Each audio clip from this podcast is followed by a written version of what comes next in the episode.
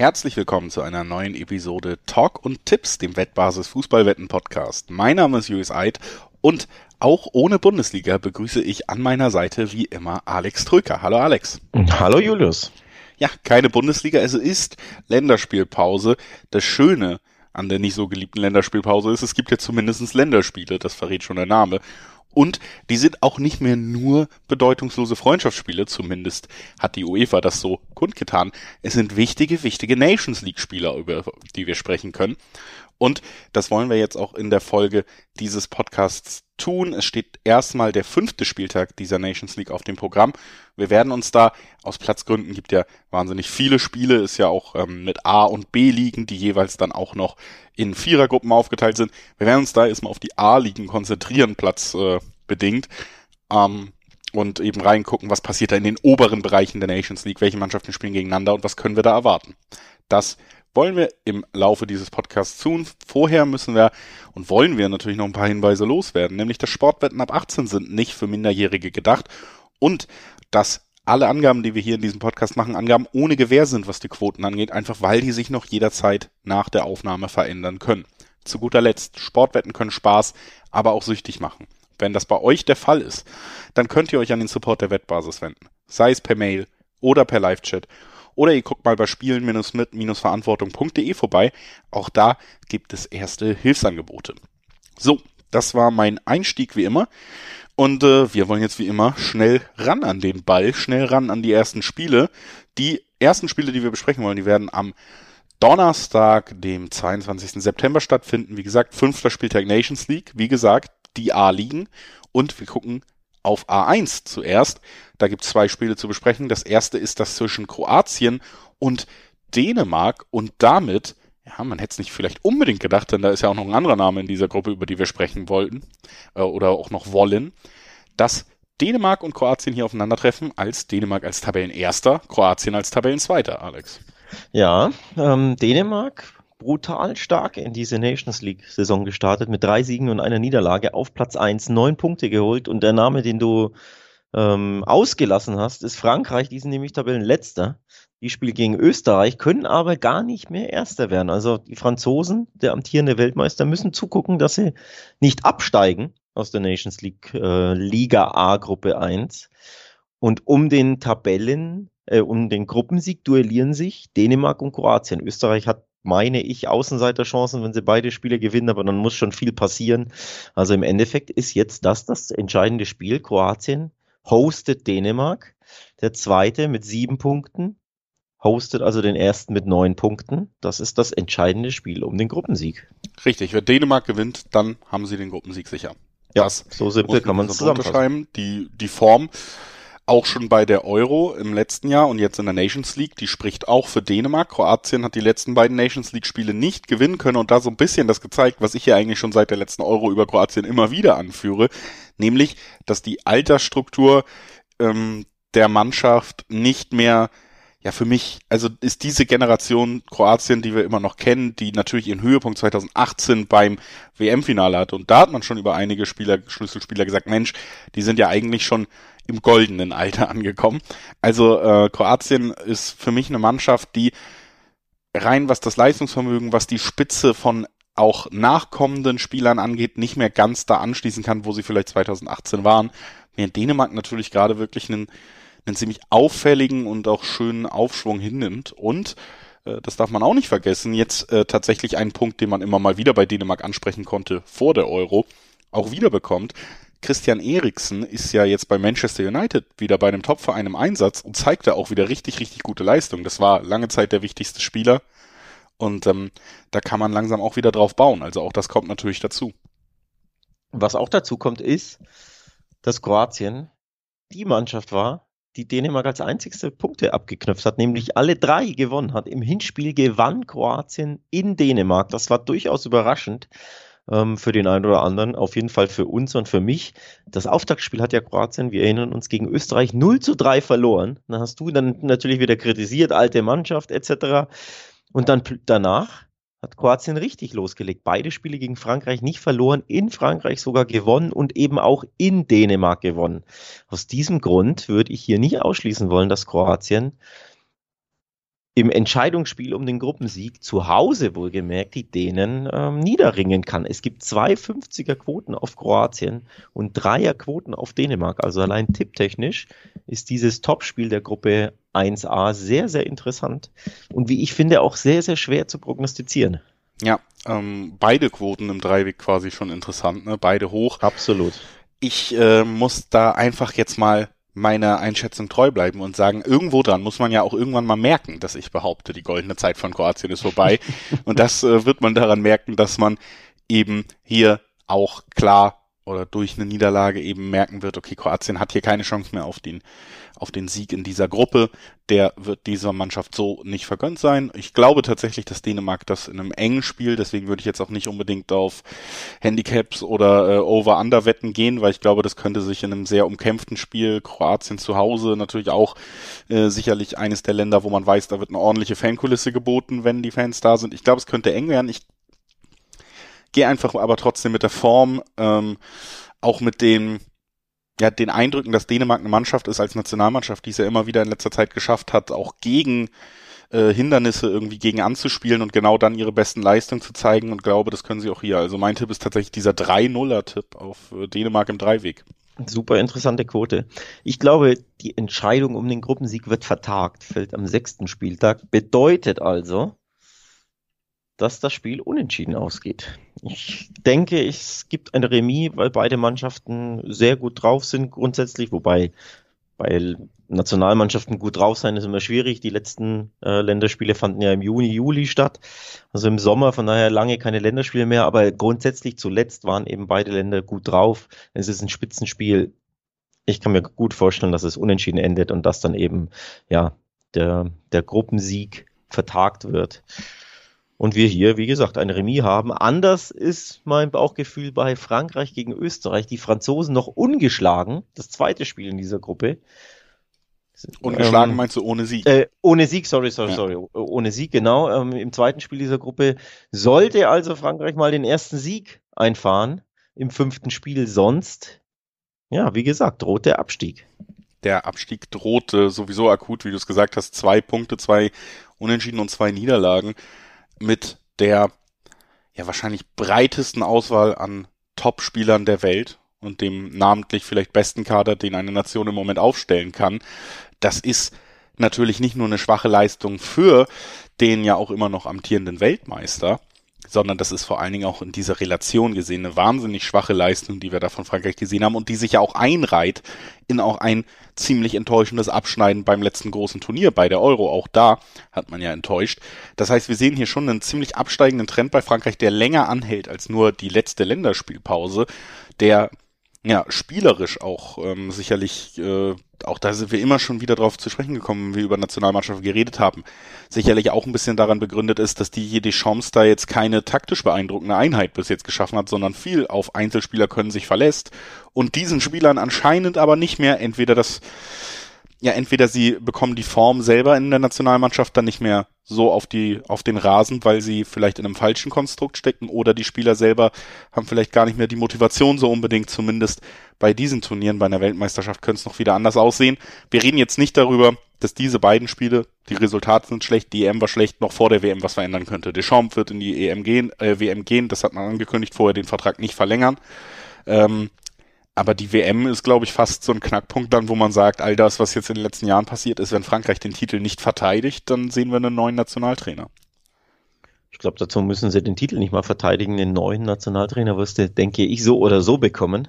Selbst wenn sie ihn verteidigen, dann wahrscheinlich erst recht, weil er sagte schon, auf dem Höhepunkt trete ich ab. Der Höhepunkt war 2018. Seitdem geht's stetig bergab, wie man eben auch jetzt in dieser Nations League Gruppe ablesen kann, auch in der, bei der Europameisterschaft sehr enttäuschend.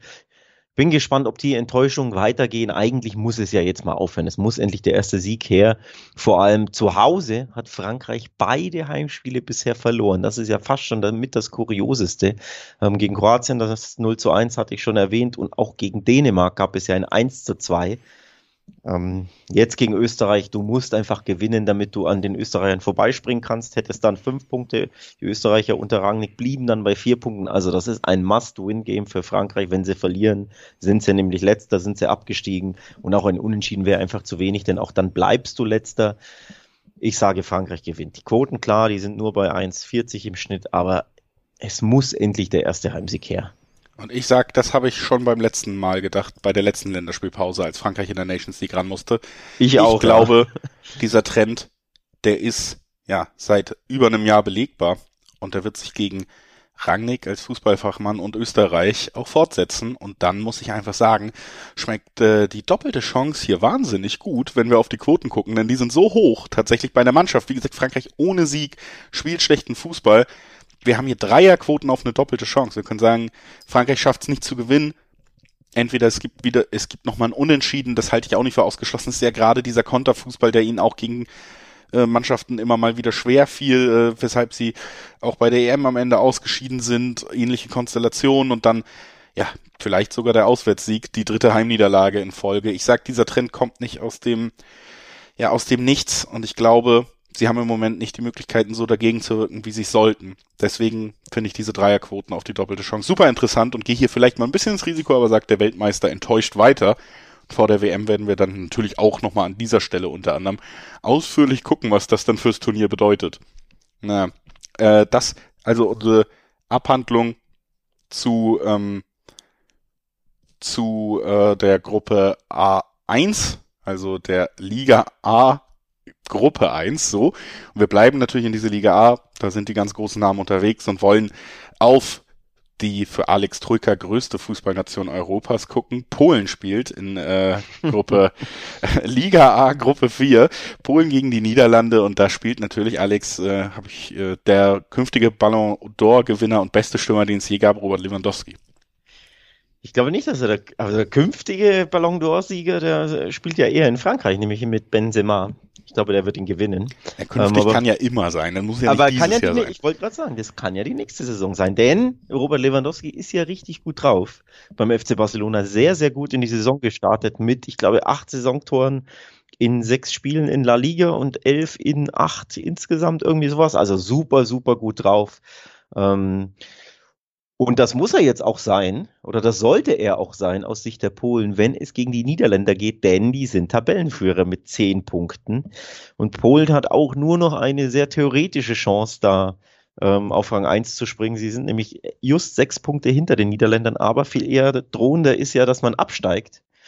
Die, ähm, die Waliser haben drei Punkte weniger, also so ein bisschen verlieren verboten. Und deswegen sollte Lewandowski gegen den Tabellenführer gut drauf sein denn sonst droht eine Niederlage für die Polen. Gut drauf sein, sicherlich auch, weil bei der Niederlande mittlerweile wirklich ja die Defensive dann doch zum Prunkstück sich entwickelt hat, was die Namen angeht. Das ist einerseits ein Segen natürlich, wenn man da weiterhin auf jemanden mit der Ausstrahlung von Van Dijk zurückgreifen kann. De Licht, der jetzt bei München natürlich auch nochmal neu Fahrt aufnehmen soll. Wir haben auch im zentralen Mittelfeld super interessante Spieler, unter anderem ja auch Barca's Frankie de Jong, der äh, für mich weiterhin zu einem der spielstärksten zentralen Mittelfeldspieler Europas gehört. Und das sind schon wirklich namhafte Optionen, die man hat. Was bei der Niederlande aber eben dann doch auf dem Papier so ein bisschen abfällt, ist eben die Stärke Polens. Und das ist der klare, ja, der Superstar im Angriff, in der Offensive. Wir haben da Spieler, die immer mal wieder vielversprechend sind, unter anderem ja auch Daniel Mahlen, den wir aus der Bundesliga bei Borussia Dortmund kennen, der sich nie wirklich durchsetzen konnte, der mal gute Spiele zeigt, dann wieder verletzt war, der diesen Sprung aufs Topniveau nicht so wirklich geschafft hat. Und den vermeintlichen Superstar, Memphis Depay, dem dürfte der Wechsel von Robert Lewandowski nach Barcelona nicht so gut getan haben, denn der schlägt sich deutlich nochmal auf die Spielzeit nieder. Also da sehe ich tatsächlich so einen kleinen, kleinen Abfall innerhalb des Teams, was die Qualität der einzelnen Mannschaftsteile angeht. Overall wie man so schön sagt, würde ich aber schon sagen, ist die Niederlande auf dem Papier die bessere Nationalmannschaft, die es auch unter Van Gaal immer wieder zeigen konnte, die sich in der Tabelle hier bis jetzt gut positioniert hat. Und bei Polen, ja, ist das Leistungsgefälle natürlich zwischen Lewandowski und eigentlich allen anderen Spielern sehr deutlich so. Und das ist äh, gerade bei der Defensive Polens dann, wenn du da auf die Namen guckst, das macht schon Sorgen, ähm, ob man da wirklich gegen Top-Nationen oder vermeintliche Top-Nationen so gegenhalten kann. Im Hinspiel konnten sie es tatsächlich. In der Niederlande gab es ein 2 zu 2 aus polnischer Sicht, also ein sehr respektables ähm, Ergebnis. Da konnten sie also mithalten. Ich prognostiziere auch, sie werden es erneut können, denn sie haben es ja unter Beweis gestellt, ähm, nicht nur in den Niederlanden. Oder anders gesagt, die Niederlande sich teilweise auch bei ihren Siegen, sie sind ja Tabellenführer mit äh, drei Siegen in vier Spielen und einem Remis, also noch ungeschlagen, aber sie haben sich immer wieder sehr schwer getan. Gegen Wales zu Hause gab es nur ein 3 2 nur in Anführungszeichen, aber ein sehr knappes Spiel mit zwei Gegentoren. Gegen nur Wales, wieder in Anführungszeichen. Da hat man schon ein bisschen gewackelt. Gegen Polen, das, ähm, wie gesagt, das 2 zu 2, das hatte ich schon genannt. Ähm, ja, es war nicht immer alles so überzeugend, auch wenn man sehr, sehr gut dasteht. Und deswegen glaube ich, in Polen wird es keinen Sieg geben. Ich prognostiziere prognostiziert deswegen erneut ein Remis. Zu 360er Quoten auch interessant.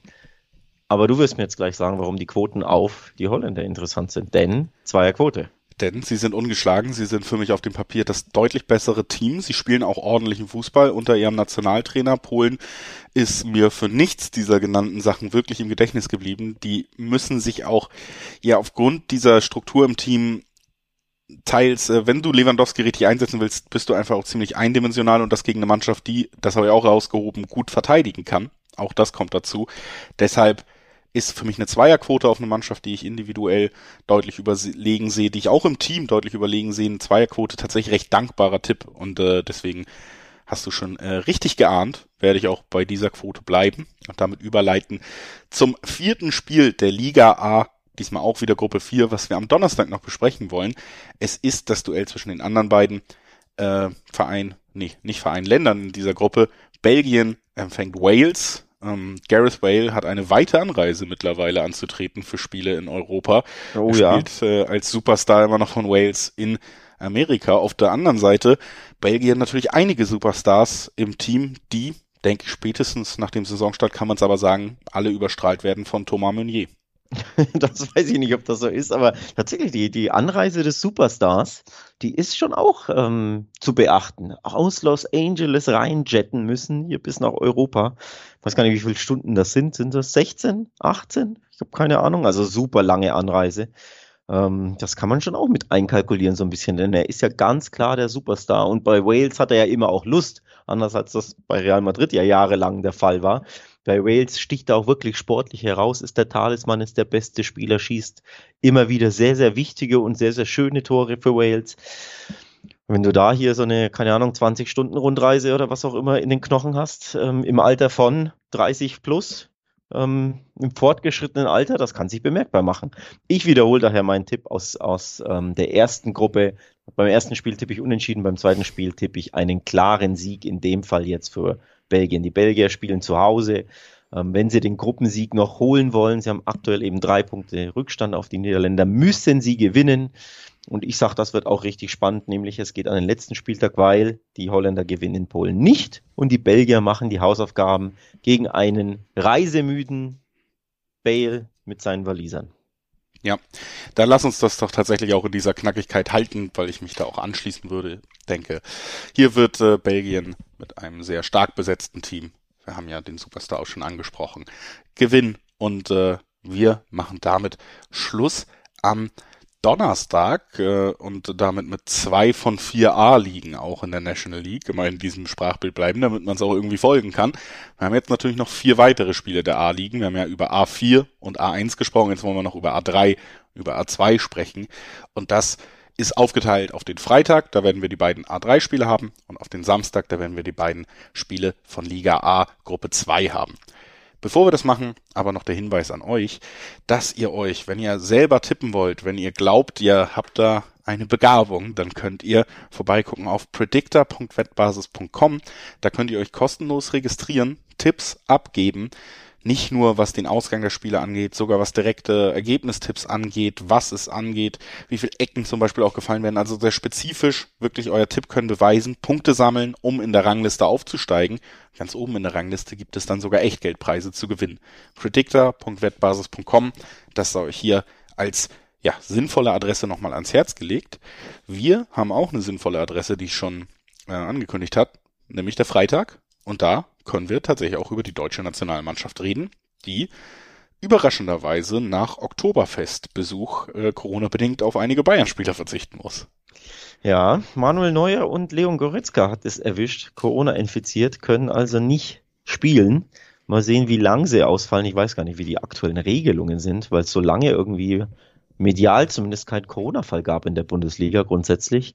Ähm, deswegen, wie lange sie ausfallen, wie schwerwiegend sie erkrankt sind oder ob überhaupt Symptome da sind, wissen wir nicht. Aber zumindest der Corona-Fall oder die beiden Corona-Fälle wurden vom DFB ähm, verkündet und die beiden fallen eben aus. Ob das jetzt die ganz große Schwächung ist, sei mal dahingestellt. Goretzka hat ja aktuell eh keinen Stammplatz für Bayern, weil er lange im Sommer verletzt war und aktuell erst wieder reinkommen muss also nicht so der wichtige Spieler aktuell ist oder nicht so die Form haben kann. Und Manuel Neuer hat natürlich immer seine Weltklasseform, aber die hat Marc-André Terstegen vom FC Barcelona aktuell eben auch. Deswegen glaube ich, ist das ein sehr guter neuer Vertreter äh, oder wird er sein bei diesen letzten zwei sehr wichtigen Spielen für die deutsche Nationalmannschaft. Und ich glaube eben, die Ausfälle werden nicht so ins Gewicht fallen, aber trotzdem eine Meldung wert. Ja, also gerade Neuer natürlich schon Stammplatz, Kapitän. Ähm, Spieler mit einer Ausstrahlung auch. Das denke ich schon, hat vielleicht in Abstimmung damit, äh, auch mit der Abwehr, mit der man sonst vielleicht äh, ja äh, zusammenspielen würde. Testegen ja jetzt bei äh, Barca auch weniger deutsche Kollegen als Manuel Neuer in der Nationalmannschaft, wenn du bei Bayern spielst. Das sind vielleicht schon kleine Punkte, die man anmerken kann, aber ich bin da völlig bei dir. Riesiger Qualitätsverlust bedeutet dieser Ausfall von nur zwei Spielern. Wir reden ja im Moment zumindest nicht ich sag's mal vorläufig, von einem Corona-Ausbruch, der 19 Spieler betrifft, sollte es da eigentlich nicht geben. Und Ungarn ist der Gegner in dieser Gruppe A3, den es zu schlagen gilt, der ja auch ähm, über die letzten ein, zwei, drei Jahre im Duell mit dem DFB aufgrund verschiedener Geschehnisse sich zu einem Gegner entwickelt hat, den man auch aus emotionaler Sicht sehr gerne schlagen will. Und es ist, äh, glaube ich, auch Hansi Flick bewusst, dass man in der letzten Länderspielpause vor der Weltmeisterschaft wirklich gut daran tut, diesen Gegner zu schlagen, überzeugend zu schlagen und eben auch zumindest, ähm, ja, hier nicht wirklich große, große Zweifel aufkommen zu lassen, bevor es dann tatsächlich ja auch schon bald Richtung Katar zur WM geht. Also das sind viele Vorzeichen, die für mich allesamt äh, Richtung der individuell deutlich besetzte, besser besetzteren Mannschaft ähm, schwingen. Und dazu kommt auch, Ungarn wird natürlich in Deutschland spielen dieses Mal und eben nicht auf diesen Hexenkessel, den sie natürlich in ihrem Land vor eigenem Publikum mitbringen können, sich äh, verlassen können, das Spiel vielleicht auch noch mit zu beeinflussen. Deswegen gehe ich hier einen Schritt weiter, als wir es bis jetzt getan sind und glaube an die deutsche Nationalmannschaft und an einen Handicap-Sieg der deutschen Nationalmannschaft. Wo kommt dieser Handicap-Sieg her, wenn man die bisherigen Ergebnisse sieht, in Ungarn gab es ja nur ein 1 zu 1 für die deutsche Nationalmannschaft. Überhaupt wurde erst ein Spiel gewonnen, der vier. Und wir erinnern uns ja auch an das Spiel bei der EM, da spielte man in München aus deutscher Sicht und da war es ein gewisser Leon Goretzka, der die Deutschen befreit hat, irgendwie zehn, acht Minuten vor Schluss gegen sehr, sehr gute Ungarn, die eben seitdem sehr, sehr gut sind, denn sie führen diese sehr schwere ähm, Gruppe 3 ja überraschend an mit sieben Punkten sind sie Tabellenführer in einer Gruppe mit Deutschland, Italien und England. Also die sollte man keineswegs unterschätzen. Deswegen überrascht mich so ein bisschen dein Handicap-Tipp. Ja, ich glaube an eine wiedererstarkte Nationalmannschaft in der letzten Länderspielpause vor der Weltmeisterschaft. Ich glaube, dass man hier auch ein Zeichen setzen will in, zu genau diesem Zeitpunkt gegen genau diesen Gegner und deswegen komme ich eben zu diesem Schluss. Na gut. Ähm, wobei Handicap-Tipp kam ja zuletzt an beim letzten Spiel der DFB 11. Als man Italien zu Hause mit 5 zu 2 überrollte, ähm, da funktionierte ja sehr, sehr viel aus deutscher Sicht, aber sehr, sehr viel funktionierte sportlich auch aus ungarischer Sicht, denn die gewannen ja im Juni mit sage und schreibe 4 zu 0 in England in Wembley. Ein absolutes Ausrufezeichen. Ähm, über England sprechen wir ja gleich. Parallelspiel gegen Italien, da geht es auch um viel, aber bei Deutschland, Ungarn geht es eben auch um viel, nämlich um die Tabellenführung, die eben aktuell die Ungarn innehaben. Also ich glaube, Deutschland wird sehr, sehr motiviert sein, aber man sollte diese Ungarn, also mal unterschätzen werden sie es eh nicht, aber grundsätzlich äh, möchte ich auch nicht den Fehler machen, ähm, sie zu unterschätzen. Klar, Handicap ist, wenn man zuletzt aufs 5-2 der Deutschen blickt, natürlich drin, weil sie zu Hause jetzt spielen. Aber eben die Ungarn haben es zuletzt so, so gut gemacht, auch in München gegen Deutschland bei der EM, jetzt zuletzt eben in England, ähm, im Hinspiel gegen die Deutschen auch. Deswegen traue ich mich nicht, Handicap zu tippen. Trotzdem würde ich aber auch sagen, Deutschland wird das Spiel schon gewinnen. Oder anders gesagt, es wäre für mich schon eine Überraschung, wenn Deutschland erneut nicht gewinnen kann. Also das dritte Spiel, nee, das vierte ist es ja dann, im fünften Spiel nicht gewinnt. Dreimal ging es ja unentschieden aus, das wäre trotzdem eine Überraschung. Das wäre eine Überraschung. Dann äh, lass uns weitergehen zum nächsten Spiel und da sprechen wir eben, also wir haben gerade über die beiden Favoriten auf den Gruppensieg, auf die beiden großen Fußballnationen in Gruppe A3 geguckt. Jetzt gucken wir auf die beiden kleinen Underdogs. Italien spielt gegen England.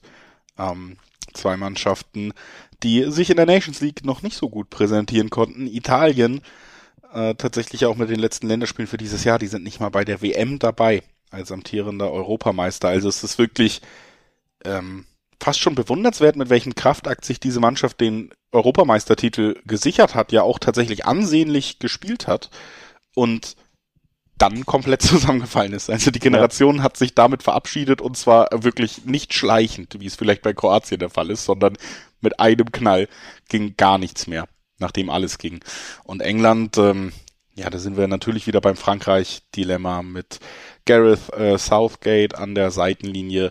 Eine Mannschaft, die sehr viel Potenzial sicherlich auch dadurch verschenkt, dass sie sich entschlossen hat, äh, keinen guten Fußball zu spielen. ja, das müssen wir abwarten, ob sie sich erneut dazu entschließen, wie du es nennst. In Italien wird das nicht leicht. Aber warum ist das Spiel für die Engländer so wichtig? Ja, aus ähnlichen Gründen wie für die Franzosen. Der Abstieg droht. Nämlich aus der Liga A. Sie sind aktuell letzter mit zwei Pünktchen aus vier Spielen und was ich viel tatsächlich viel krasser finde, viel, viel tragischer finde, einem einzigen geschossenen Tor bisher in vier Spielen. Und ich glaube, das war ein Elfmeter, wenn ich mich nicht täusche, von Harry Kane. Bin mir nicht mehr sicher. Also das ist, das ist schon sehr, sehr dünn. Zuletzt das äh, 0-4, das angesprochene gegen Ungarn, war mehr als dünn. Das war, war richtig eine Watschen, wie man in Bayern sagt. Und so eine Abreibung für die Engländer zu Hause im heiligen Wembley gegen Underdog Ungarn. Bin gespannt, ob das nachhalt. Also der Druck ist natürlich groß. Wenn du nicht gewinnst in Italien, bist du letzter. Dann bist du abgestiegen, wenn ich das richtig auf dem Schirm habe, bei drei Punkten Rückstand dann. Ähm, und desaströsem Torverhältnis und verlorenem direkten Vergleich dann. Ähm, also die Engländer haben richtig Druck und Ita in Italien musste aber auch erstmal gewinnen, auch wenn wir hier die Italiener, ja, denen die Klasse nicht mehr ganz so äh, zusprechen wie bei der EM, aber in Italien gewinnen ist ja trotzdem nicht leicht. Ähm, haben ja noch kein Heimspiel verloren. Einen Sieg und einen Unentschieden gab es. Sieg gegen Ungarn, Unentschieden gegen Deutschland. Das wird eine Mammutaufgabe für England. Das wird eine schwere Aufgabe. Äh, auch ein ja, spannendes Spiel zwischen zwei großen Namen. Das ist äh, trotzdem der Fall, auch wenn sie beide vielleicht nicht ihren besten Fußball gerade zeigen in dieser Phase. Ich äh, springe jetzt hier aber so ein bisschen auf deine Frankreich-Argumentation aus, aus Gruppe A1. Ich glaube tatsächlich, diesen Abstieg wird man aus Englands Sicht noch irgendwie vermeiden wollen und können, weil man an sich auch mit einer mannschaftlichen Geschlossenheit und mit einer Idee auch Richtung WM geht, dass man sogar um den Titel konkurrieren kann, trotz aller Schwierigkeiten, die man hatte. Es ist jetzt einfach wichtig, in dieser letzten Länderspielpause endlich in eine Spur zu finden, endlich eine gewisse Euphorie, auch zumindest was Ergebnisse angeht und eben nicht einen Abstieg angeht, äh, aus diesen, aus diesen letzten Wochen den letzten Möglichkeiten, sich dem Land zu präsentieren, bevor sie dich bei der WM ja so unterstützen sollen. Äh, irgendwie sagt mein Gefühl, dass das sollte gegen dieses Italien tatsächlich diesmal gelingen. Äh, Gerade weil ich mir vorstellen kann, dass es auch ein Spiel mit wenig Toren wird. Du hast Englands äh, Schwäche angesprochen. Auch Italien, ja, tut sich da teilweise schwer, nicht unbedingt im Mittelfeld mit dem Ball, aber eben äh, fast schon wie Spanien auch sehr gerne vor dem Tor glücklos unterwegs, ohne diesen richtig starken Abschlussstürmer, der, ähm, der zumindest in der Nationalelf funktioniert. Das führt alles dazu, dass ich tatsächlich glaube, am Ende, vielleicht hier sogar wieder durch einen Harry Kane Elfmeter, werden wir einen knappen England-Sieg sehen in Italien und damit zwei 60er-Quoten im Dreiweg bespielen können. Zwei 60er-Quoten sind wirklich interessant. Ähm, die Italiener haben ja teilweise hohe Zweierquoten. 2,90 ist da der Schnitt. Das ist auch super, super lukrativ. Den Italien-Sieg sehe ich aber trotzdem nicht. Auch wenn Engländer kriseln. Aber das wäre mir zu viel des Guten oder eher zu viel des Schlechten aus englischer Sicht, dass sie da wieder verlieren, das Spiel. Sehe ich eher nicht. Klar, man neigt natürlich dann stark dazu, aufs Unentschieden zu gehen, aber irgendwie könnte ich mir vorstellen, dass es wirklich mal eine, eine Reaktion der Engländer gibt. Spannend ist vor allem am letzten Spieltag, bekommen wir England gegen Deutschland geliefert. Ähm, müsste, glaube ich, wieder im, im, Wembley sein. Und dann könnten ja die Engländer den Deutschen den, den Gruppensieg versauen. Selbst wenn sie selbst äh, vielleicht schon abgestiegen sind oder absteigen, wenn sie eben Italien nicht gewinnen. Aber den Deutschen könnte man den Gruppensieg versauen. Also allein der letzte Spiel, darüber den sprechen wir ja äh, am Samstag, glaube ich, dann in aller Ruhe. Das macht es auch nochmal pikant. Aber klar, du musst jetzt in Italien gewinnen. Und wenn du dann das letzte Spiel gewinnst, wer weiß, könntest du sogar dich richtig nach oben arbeiten. Also viel, ich weiß gar nicht, ob der Gruppensieg überhaupt noch möglich ist für England. Ich glaube nicht, aber durchgerechnet habe ich es auch nicht. Ähm, nee, könnte sogar möglich sein.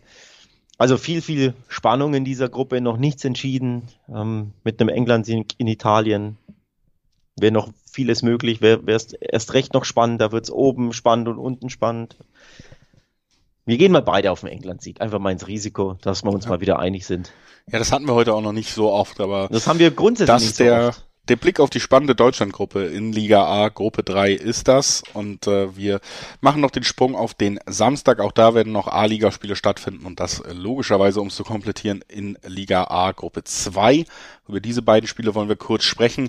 Das erste Spiel, auf das wir da gucken wollen, ist natürlich... Äh, Zuhörer wissen es, eins meiner hochgelobten Lieblingsteams im Nationalmannschaftsbereich, Tschechien, spielt gegen Portugal und äh, Portugal eine dieser Mannschaften, die ja nicht immer den Fußball zeigen, den die Namen gerade offensiv versprechen. Ne?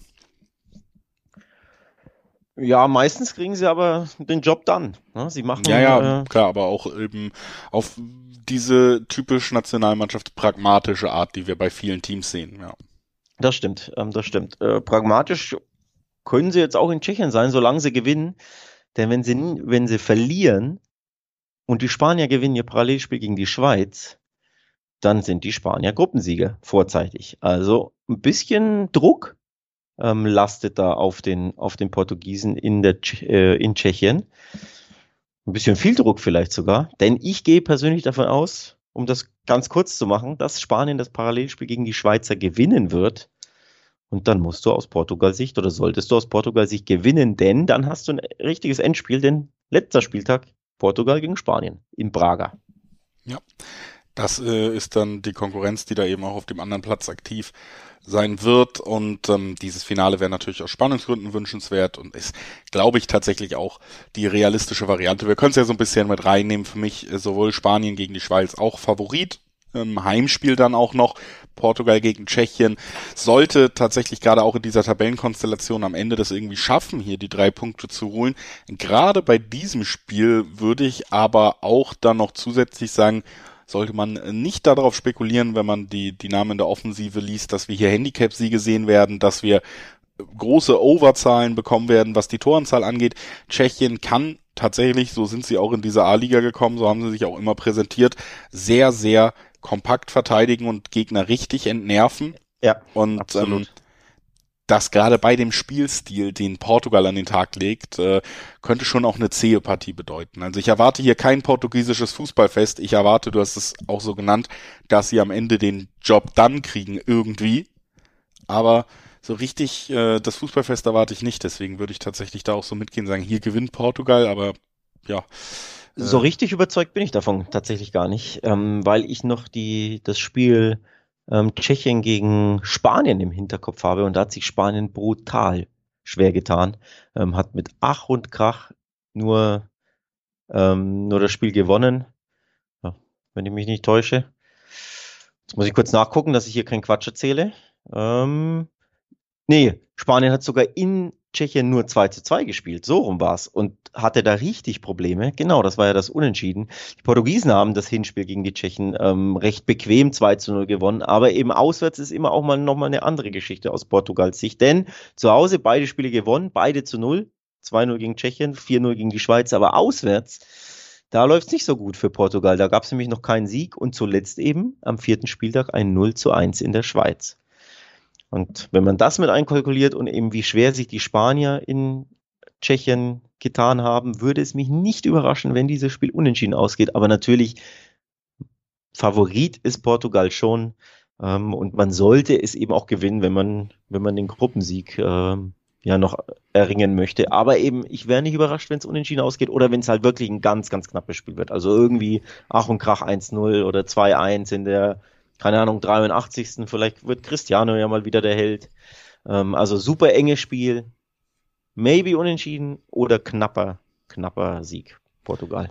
Ja. Ich glaube schon, dass sie das am Ende gewinnen werden, aber was den Spielverlauf angeht, sind wir da dicht beieinander. Du hast deinen Siegertipp zumindest auch bei Spanien-Schweiz schon genannt. Da würde ich mich tatsächlich anschließen wollen. Wir haben auch schon ein bisschen über Spanien geredet, haben sich gegen Tschechien zwar schwer getan, aber was ich immer schon eine super Nachricht finde für spanische Verhältnisse ist, sie haben auch zweimal das Tor getroffen. Das ist ja immer so ein bisschen das Sorgenkind, dass man auch gut spielen kann, viel den Ball hat, aber vielleicht nicht immer das so effektiv in, in Treffer ummünzen kann.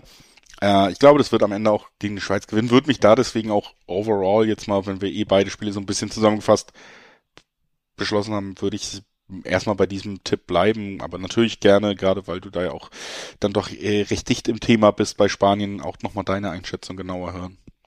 Also zum einen, äh, ich gebe dir die Einschätzung zu den Quoten ab. Ich mich überrascht, dass es 1,50er Quoten auf Spanien Stand heute gibt. Können ja natürlich noch fallen, je näher das Spiel kommt. Das ist ja erst am Samstag, je mehr Leute darauf tippen auf den Heimsieg. Ne? Dann fallen natürlich die Quoten. Man kennt es, aber Stand jetzt hätte ich nicht mit einer 1,50 auf Spanien gerettet. Ich finde, das kann man auch schön in einen, in einen Kombischein mit aufnehmen. Deswegen ähm, will ich da auch nicht unbedingt weiter suchen oder aufs Handicap gehen. Liegt zwar vielleicht für den einen oder anderen nahe, aber die Spanier sind eben bekannt dafür, dass sie sich schwer tun mit dem Tore-Schießen unter Luis Enrique zuletzt sowieso sehr. Ähm, und wenn sich dann die Schweizer hinten reinstellen und kontern, kann es auch eng werden. Und so ein typisches 1 zu 0 würde mich dann auch nicht überraschen. Also den Favoritensieg, den sehe ich hier auf jeden Fall, der Spanier. Aber es kann eben mal wieder eng werden. Ähm, und deswegen vorne ist halt immer die Frage, wer spielt. Dani Olmo fehlt verletzt. Das ist eigentlich ein wichtiger Spieler für Luis und Enrique. Auf Ansu Fati von Barca hat er verzichtet. Eigentlich auch ein super wichtiger Spieler, wenn er denn fit war. War zuletzt eben nicht. Aktuell verzichtet er freiwillig auf ihn, weil er nicht so viel spielt. Also vorne ein paar Fragezeichen. Dann Morata wird voraussichtlich Stürmer, aber der trifft das Tor ja auch nicht so regelmäßig, wie man es sich wünscht. Also es kann ein 1 zu 0 werden. Das heißt, bei Spanien ähm, gegen Schweiz liebäugel ich nicht nur mit dem Tipp auf den Heimsieg, sondern vielleicht auch mit Under-Quoten. Also Sieg Spanien und Under 3,5 oder vielleicht sogar Under 2,5. Ja, also wie gesagt, auch mein Eindruck von Spanien, dass sie hier durchaus gewinnen können von ihrer Klasse aus, dass es aber nicht unbedingt immer mit äh, wahnsinnig vielen Toren ist, weil sie sich da eben selber auch im Weg stehen. Wir haben damit die acht Spiele der A-Ligen des Nations League Spieltag 5 besprochen und kommen zum Ende dieses Podcasts. Spieltag 6 steht dann auch noch in dieser Länderspielpause an und Alex hat schon gesagt, auch auf die wollen wir in einem folgenden Podcast noch schauen, der wohl Samstag erscheinen wird. Aber natürlich gibt es nichts im Leben, was hundertprozentig sicher ist, außer dass ihr mitbekommt, wenn eine neue Folge rauskommt, wenn ihr abonniert.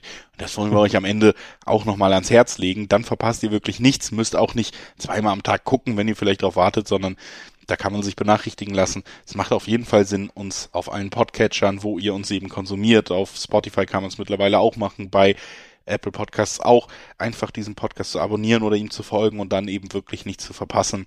Das sei euch hier nochmal demütigst ans Herz gelegt. Und ansonsten können wir nur noch sagen, danke wie immer fürs Einschalten und bis ganz bald. Ciao.